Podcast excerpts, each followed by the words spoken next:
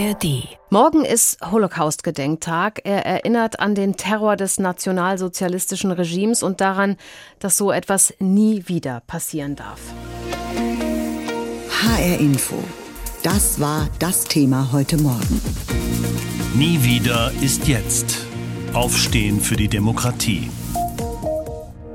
Zehntausende demonstrieren in diesen Tagen gegen Rassismus und Rechtsextremismus und sie fordern unter anderem ein Verbot der AfD. Darüber habe ich mit Nils Kumka gesprochen. Er ist Soziologe, forscht an der Uni Bremen zu sozialer Ungleichheit, Kommunikation und politischen Protest. Von ihm wollte ich wissen, was wir da gerade erleben. Ist das der vielbeschworene Aufstand der schweigenden Mehrheit? Erhebt die sich gerade? Das ist schwer zu sagen, weil schwer zu sagen ist, was damit gemeint ist. Was wir erleben, ist eine Reaktion von breiten gesellschaftlichen Kreisen mit den größten Demonstrationen gegen Recht seit Anfang der 90er Jahre. Das können wir, glaube ich, einigermaßen sicher sagen. Und mein Eindruck ist, dass das in erster Linie der Ausbruch aus einer Lähmung ist. Also die letzten Monate hat die Öffentlichkeit damit verbracht, wie das Kaninchen vor der Schlange vor den steigenden Umfragewerten der AfD zu sitzen. Und diese Korrektivrecherchen waren jetzt augenscheinlich der Punkt, der für viele das fast zum Überlaufen gebracht hat, sodass sie das Gefühl haben, sie müssen jetzt was machen und in Bewegung kommen. Und was wir beobachten, ist erstmal das Bedürfnis von sehr vielen Menschen in Bewegung zu kommen. Welche Wirkung haben denn diese Demos? Sind die eher eine Art, ich sage jetzt mal böse formuliert, Selbstvergewisserung der guten Demokraten oder beeinflussen die Bilder dann auch potenzielle, vielleicht tatsächliche AfD-Wähler, ihr Kreuzchen doch lieber woanders zu machen? Also der unwahrscheinlichste Effekt, den aber, glaube ich, die wenigsten intendieren auch, ist wirklich AfD-Wählerinnen zu überzeugen. Das tut man mit solchen Demonstrationen so gut wie nie. Es kann sein, dass einige von denen demobilisiert werden, wenn sie so viel gesellschaftlichen Gegenwind bekommen. Aber sehr viel wichtiger scheint mir das, was Sie ein bisschen despektierlich Selbstvergewisserung genannt haben. Das heißt, das gemeinsame Selbstwirksamkeitserlebnis und auch das in Kontakt kommen mit anderen, sozusagen das Aktivieren, das Warmlaufen von zivilgesellschaftlichen Strukturen, die ja schon da sind, die aber in den letzten Jahren auch vielleicht einfach nicht so aktiv waren. Und wir wissen ja, dass im Kampf gegen Rechtsextremismus eine der entscheidenden Fragen ist, wie geschlossen organisiert und funktioniert die Zivilgesellschaft vor Ort. Das ist insofern gar nichts Kleines. Und zu guter Letzt ist es natürlich ein Signal an politische Akteure, die vielleicht damit liebäugeln, die AfD zu normalisieren, es auch mal gut sein zu lassen, die durch Zusammenarbeit zu entzaubern, wie es dann immer so schön heißt, denen zu signalisieren, dass große Teile der Bevölkerung damit überhaupt nicht einverstanden wären. Diese ganze Diskussion über die AfD, über ein mögliches Verbotsverfahren, über den möglichen Entzug von Björn Höckes Grundrechten, das quittiert die AfD selber ja gerne damit, dass sie sagt, das ist eine Kampagne gegen uns. Von den Vorwürfen ist ja das meiste gar nicht wahr. Und das glauben ja tatsächlich auch viele. Wie kann man denn da dagegenhalten? Gar nicht ich würde es auch gar nicht probieren. Mein Eindruck ist, ich habe ja zu alternativen Fakten geforscht, dass die Art und Weise, wie die AfD sich gerade zu diesen Vorwürfen, auch zu den Demonstrationen verhält, in erster Linie darauf zielt, jetzt durch den Moment zu kommen, in dem man Zweifel schürt. Und wenn man sich darauf bezieht, indem man versucht, das zu widerlegen, nimmt man die Herausforderung eigentlich an. Mhm. Ich würde sagen, wer die Ereignisse gerade verfolgt, egal ob er mit der AfD sympathisiert oder nicht, weiß im Prinzip, was los ist und weiß, dass die AfD unter Legitimationsdruck ist. Und man sollte ihm jetzt nicht den Gefallen tun, in ein Gespräch über die Legitimation der Vorwürfe einzusteigen. Bei der Hessenwahl im letzten Oktober sind ja viele Stimmen von SPD, FDP, CDU oder auch der Linken zur AfD gewandert. Sind diese Stimmen jetzt für die Parteien eigentlich auf immer verloren? Nein, ich denke, also auf der Ebene der Wahlentscheidung sind Prognosen wirklich schwierig, aber man stellt eben fest, dass die AfD momentan den Anteil der Bevölkerung mobilisiert, der prinzipiell bereit ist, vor allem ihren Migrationskurs zu unterstützen. Und daraus folgt zweierlei. Erstens, wenn das Thema wechselt, werden die Wählerinnen vermutlich auch wieder wen anders wählen. Mhm. Und wenn die Mobilisierung nicht so stark ist, dann wählen die auch nicht alle wieder die AfD. Das ist ja oft dann auch, also Wahlentscheidungen haben ganz unterschiedliche komplexe Gründe und es sind genauso Konstellationen vorstellbar, in denen die AfD nicht mehr gewählt wird von diesen Leuten. Was unwahrscheinlich ist, ist, dass sie ihre Überzeugung umkrempeln, weil die hatten sie wahrscheinlich auch schon, bevor sie die AfD gewählt haben. Jetzt ist die AfD ja in den digitalen Welten vor allem sehr erfolgreich unterwegs und versteht es da, Stimmung zu machen, gerade in Sachen Migration, Stimmen zu gewinnen. Reicht es denn eigentlich aus, die Partei dann in der analogen Welt zu stellen, indem man eben auf die Straße geht? Na, also am Ende entscheidet die analoge Welt auch darüber, wer in der digitalen Welt Inhalte postet. Das wissen wir ja alle. Insofern könnte man jetzt sagen, natürlich reicht es, in der Analogwelt zu stellen, aber worauf Sie ja eigentlich hinaus wollen, ist die Frage, ob man auch in den Medien widersprechen muss. Ja. Und ich würde immer sagen, in massenmedialen Oberflächen, also überall da, wo ich es mit einem offenen Publikum zu tun habe, da soll dagegenhalten, wer sich das zutraut. Man muss sich immer klar machen, die Möglichkeiten sind da sehr begrenzt. Sehr viel wichtiger ist es da, seinen eigenen Standpunkt klar zu machen, seine eigenen Botschaften zu platzieren und dann im sozialen Nahumfeld, wo man mit Leuten spricht, mit denen man auch soziale Beziehungen hat, mit denen man auch eine gemeinsame Basis hat, auf der man Gespräche führen kann. Da kann man dann versuchen, ins Gespräch darüber zu kommen, dass man die AfD ablehnt, warum, was man da widerlegen möchte, was man für andere Argumente hat, weil Menschen erfahrungsgemäß da auch sehr viel zugänglicher sind.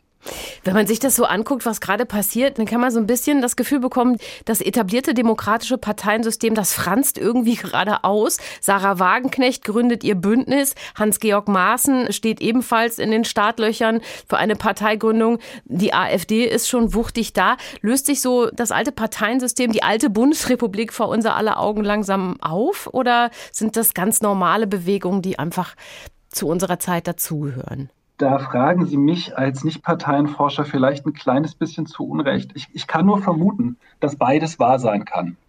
Also die, die Entwicklungen sind aus Nachbarländern und der Umgebung nicht ganz unbekannt. Und trotzdem ist es eine Herausforderung für das alte bundesrepublikanische Parteiensystem. Und gleichzeitig muss man sich fragen, ob sowas wie Hans-Georg Maaßen und die Gründung des Bündnisses Sarah Wagenknecht nicht in einer anderen Öffentlichkeit auch kaum beachtet worden wären, sondern eher als Absplitterung von Parteien. Sowas kommt ja immer wieder vor. Warten wir mal ab, wie bei den, die bei den Wahlen abschneiden. Das bekommt ja auch gerade so viel Aufmerksamkeit, weil man ohnehin schon im Krisenmodus ist. Das muss sich ja dann im Zweifelsfall erstmal an der Urne beweisen. Natürlich nimmt man auch im Ausland diese Demonstrationen bei uns im Land wahr. Aber wie sieht man sie? Das wollten wir mal wissen und haben uns als Beispiel Großbritannien rausgepickt. In Großbritannien wird über die Demos überraschend breit berichtet. Schon die Bauernproteste schafften es in die Schlagzeilen der englischen Medien. So viel Aufmerksamkeit haben deutsche innenpolitische Ereignisse in Großbritannien lange nicht mehr erzeugt. Zeitungen und Fernsehnachrichten zeigen Bilder der Menschenmassen in deutschen Großstädten und erklären, dass Deutschland vor einer möglicherweise explosiven Debatte über ein Verbot der AfD stehe. Der konservative Daily Telegraph prophezeit den deutschen Mainstream-Parteien ein Albtraumjahr, in dem sie bei mehreren Landtagswahlen und den Europawahlen von der weit rechts stehenden AfD vermöbelt werden könnten. Die Financial Times zitiert den Aufsichtsratsvorsitzenden von Siemens und Daimler, Joe Keser. Nach 1933 hätten die wirtschaftliche und soziale Elite Deutschlands es versäumt, die Nazis rechtzeitig zu stoppen. Dieser Fehler dürfe sich nicht wiederholen, so Keser. Viel Aufsehen erregt hatte zu Wochenbeginn das Interview von AfD-Fraktionschefin Alice Weidel mit der Financial Times, in dem sie eine Volksabstimmung über einen deutschen EU-Austritt gefordert hatte. Während bei vielen Briten die Skepsis wegen des EU-Austritts zunimmt, hatte Weidel betont, der Brexit sei absolut richtig gewesen. HR Info, das Thema. Diesen Podcast finden Sie auch in der ARD Audiothek. Wir haben uns gefragt, wie sieht es in ländlichen Regionen Hessens aus? Wird da auch demonstriert? Im Landkreis Waldeck-Frankenberg engagiert sich seit vielen Jahren das Netzwerk für Toleranz und setzt sich für Demokratie und Vielfalt ein. Und unsere Reporterin Silvia Ritter berichtet. Die Großsporthalle auf der Hauer in Korbach. Beim Basketballturnier für Vielfalt und Toleranz läuft gleichzeitig die aktuelle Aktion an. Gesicht zeigen für Demokratie, koordiniert von Violetta Barth vom Netzwerk für Toleranz Waldeck-Frankenberg. Und zwar haben wir alle Bürgerinnen und Bürger im Landkreis aufgerufen, hierher zu kommen, ein Bild von sich machen zu lassen um so deutlich zu zeigen, dass sie für Demokratie stehen. Davon werden dann Plakate gedruckt, wo tatsächlich Einzelporträts von den Menschen zu sehen sein werden. Und die Schlange beim Fotografen ist lang. Auch Ort Winterörde aus Korbach engagiert sich beim Netzwerk. Der Text für sein Plakat lautet: Demokratie bedeutet für mich in meiner Buntheit fantasievoll mit Menschen zu arbeiten und zu leben. Weil ich bin in meiner Pädagogik ab und zu ein bisschen oder ziemlich oft ziemlich verrückt. Beim Netzwerk für Toleranz bin ich seit zehn Jahren, elf Jahren dabei. Also das ist für mich Pädagogik. Ne? Demonstrationen gegen rechts gibt es auch in der Region, wie am Wochenende in Korbach oder Frankenberg. Aber so wie Letterbad? Wir sind halt sehr hier auf dem Land. Wenn wir so eine Demo machen, Letztes Jahr sind 300 Menschen gekommen. Das ist gut. Und gleichzeitig ist es eine viel größere Hürde, alleine auf so einem Plakat sich abzulichten. Mit, darunter kommt dann noch ein Statement, Demokratie ermöglicht mir. Und das hängt dann, dann hängt man da alleine mit seinem Gesicht. Das ist schon nochmal was anderes als mit 100 mit 20 oder wie vielen Leuten auch immer mitzulaufen auf einer Demo. Das Netzwerk für Toleranz in 2013 gestartet. Im letzten Jahr wurden über 30 verschiedene Aktionen gefördert. Vom Straßenfußballturnier über Workshops zur Extremismusprävention Podiumsdiskussionen. Neue Ideen entstehen in der aktiven Steuerungsgruppe. Dort engagiert sich auch Mohamed Sulati So. Er ist aktiv, um aufzuklären. Ich komme aus dem Ausland. Für mich ist auch das Thema vor allem sehr wichtig. Aber heute, ich bin Arbeitgeber hier. Ja, es gibt auch Ausländer, die kommen, die äh, machen auch etwas für die Gesellschaft. Die geben zurück.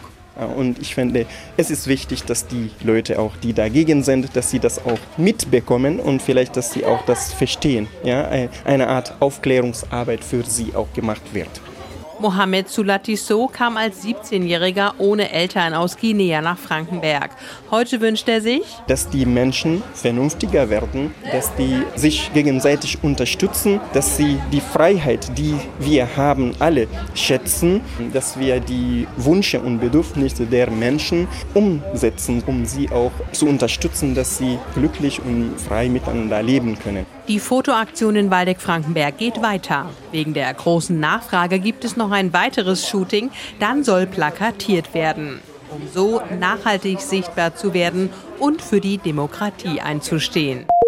Nie wieder, so rufen es zurzeit auch Demonstranten in deutschen Großstädten in Massen, denn inzwischen ist bei vielen Menschen in Deutschland die Sorge vor der rechten Gefahr so groß, dass sie es auf die Straße treibt. Zum Protest gegen die AfD, gegen die wirren Deportationspläne, gegen Gewalt von Neonazis und am Ende für unsere Demokratie.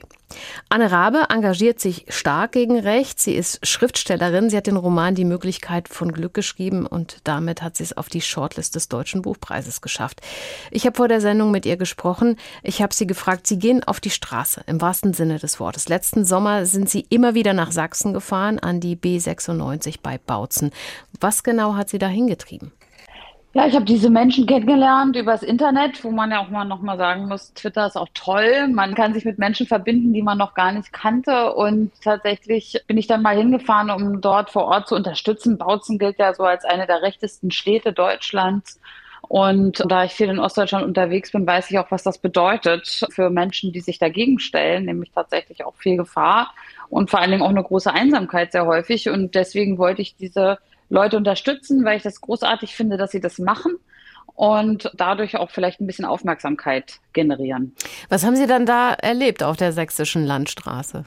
Ja, erstmal tolle Leute, die so mit allem, was sie haben, sich dem Rechtsruck dort entgegenstellen und dann natürlich aber auch eine Gegend, in der der Rechtsextremismus die absolute Mainstream-Kultur ist. Und das sieht man eben allein an den Beflaggungen der Vorgärten, an den Aufschriften auf Autos, wo dann eben doch rechtsextreme Sprüche sind oder zumindest eine klare Zugehörigkeit zu dieser rechten Szene was eben auch Firmenwagen betrifft zum Beispiel. Das bedeutet am Ende, dass dort Rechtsextremismus oder das Bekenntnis zu rechten Parteien kein Stigma bedeutet, also keine Ausgrenzung, sondern eher vielleicht sogar eine Auszeichnung.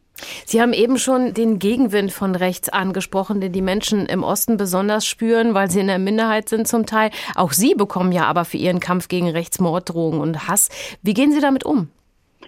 Ich versuche es meistens zu ignorieren und es nicht so an mich ranzulassen. Ich ordne die Sachen weg, schiebe die halt in den Ordner, dass sie da sind für den Fall, dass es doch mal ernst wird aber versuche mich damit nicht so sehr auseinanderzusetzen und mich davon nicht abschrecken zu lassen. Das ist tatsächlich etwas, womit Menschen, die sich, überhaupt Frauen, die sich öffentlich äußern, müssen immer mit viel Hassmails leben. Das ist leider so. Das ist eine Tatsache. Und andererseits natürlich auch Menschen, die sich gegen die rechte Gewalt und den Rechtsextremismus für eine plurale und demokratische Gesellschaft einsetzen, müssen damit rechnen und damit leben, dass sie dort eben nicht jetzt einen diskursiven Gegenwind bekommen, sondern doch einen sehr gewalttätigen oder eine Sprache voller Gewalt und Vergewaltigungs- und eben Gewaltfantasien damit eben umgehen müssen und das ihnen entgegenschlägt.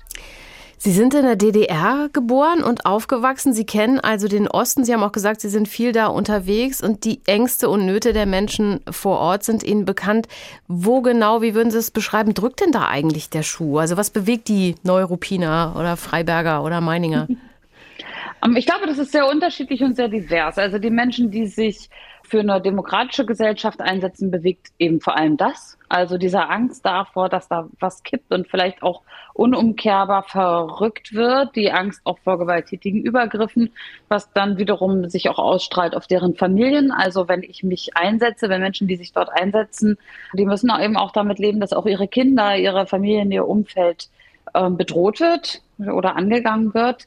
Das ist etwas, was viele Menschen dort bewegt. Und dann gibt es natürlich auch noch viele andere Themen. Also einerseits sind es die Themen, die uns alle in Deutschland bewegen, die Fragen, wie gehen wir mit der Transformation um, was kommt als nächstes. Und dann gibt es natürlich auch Menschen, die genau das Gegenteil umtreiben oder die sich dem verweigern, ja, die damit nicht progressiv umgehen, sondern Ängste haben vor den Veränderungen und das dann eben ausdrücken, indem sie sagen, wir möchten, dass sich gar nichts verändert, dass wir das nicht angehen, sondern wir wollen zurück zu der alten guten Ordnung. Und das ist ganz häufig damit verbunden, dass man ein rassistisches Weltbild oder zumindest ein fremdenfeindliches Weltbild aufbaut. Im Moment gehen ja nun Zehntausende Menschen überall in Deutschland auf die Straße, demonstrieren gegen die AfD und überhaupt gegen rechte Umtriebe. Wenn Sie die Bilder dann sehen aus Frankfurt, Kassel, Wiesbaden, dem Rest der Republik, was empfinden Sie dann? So ein Aufatmen, so ein Gefühl von, na endlich? Auf jeden Fall. Ich finde das schon, das hat mich überrascht. Ich hätte damit nicht gerechnet, dass das vor allen Dingen auch so groß und so nachhaltig ist. Ist ja im Moment jeden Tag irgendwo eine Demonstration und vor allen Dingen auch in ganz Deutschland. Also wir haben ähnlich große Demonstrationen oder vielleicht noch ein bisschen größer bei Fridays for Future gesehen, aber die haben zum Beispiel im Osten kaum stattgefunden. Und jetzt ist es eben auch so, dass die Menschen in Schwerin, ja mittlerweile auch in Bautzen und überall auf die Straße gehen. Das finde ich schon großartig, weil das eben zeigt, dass es doch Menschen gibt, die sich darüber Gedanken machen und die dem was entgegenstellen wollen, die das nicht diese Zwangsläufigkeit, die man in den letzten Jahren so hatte, das Gefühl, es wird immer rechter, die werden immer mächtiger, dass viele Menschen eben diese Zwangsläufigkeit doch nicht akzeptieren und sagen, nein, wir fordern da auch von der Politik eine Veränderung, die dafür sorgt, dass diese Rechtsextremen hier nicht an die Macht kommen. Was glauben Sie, bringen die Demos? Kann das die AfD bei den Wahlen, die jetzt auf uns zukommen in Sachsen, Brandenburg und Thüringen wirklich schwächen? Ich glaube schon. Also ich glaube, es wäre ein Irrtum zu denken, dass das schon alles ist oder dass Menschen, die dort jetzt demonstriert haben, dass die die AfD-Wähler gewesen wären. Das war wahrscheinlich mhm. nicht so. Also das denke ich nicht, dass dort irgendwer von denjenigen, die da auf der Straße waren, jetzt also eine andere Wahlentscheidung getroffen hat und sagt, jetzt wähle ich die nicht mehr. Aber Erstmal ist das ja ein Anlaufpunkt für all diejenigen, die zum Beispiel das Gefühl hatten, ja, es bringt ja eh nichts. Die haben jetzt erstmal einen Anlaufpunkt, wo sie hingehen können, wo sie sich auch wieder vernetzen können, wo sie andere Menschen kennenlernen, die ähnlich denken wie sie. Das ist schon eine ganz, ganz große Hilfe.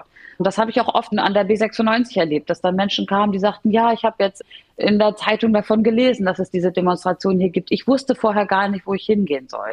Insofern, das kann schon mobilisieren. Und wir haben in dieser Forsa-Studie, die im Stern veröffentlicht wurde, gesehen, dass es jetzt vor allen Dingen darum gehen muss, die NichtwählerInnen zu mobilisieren. Also, dass dort auch ganz viele sind, die sagen, ja, wenn die AfD an die Macht kommen könnte, dann würde ich wieder zur Wahl gehen. Also bedeutet das jetzt auch, dieses Momentum aufrechtzuerhalten und den Menschen deutlich zu machen, dass es auf sie ankommt, auf jede Stimme und dass sie auch was verändern können. Diesen Podcast finden Sie auch in der ARD Audiothek.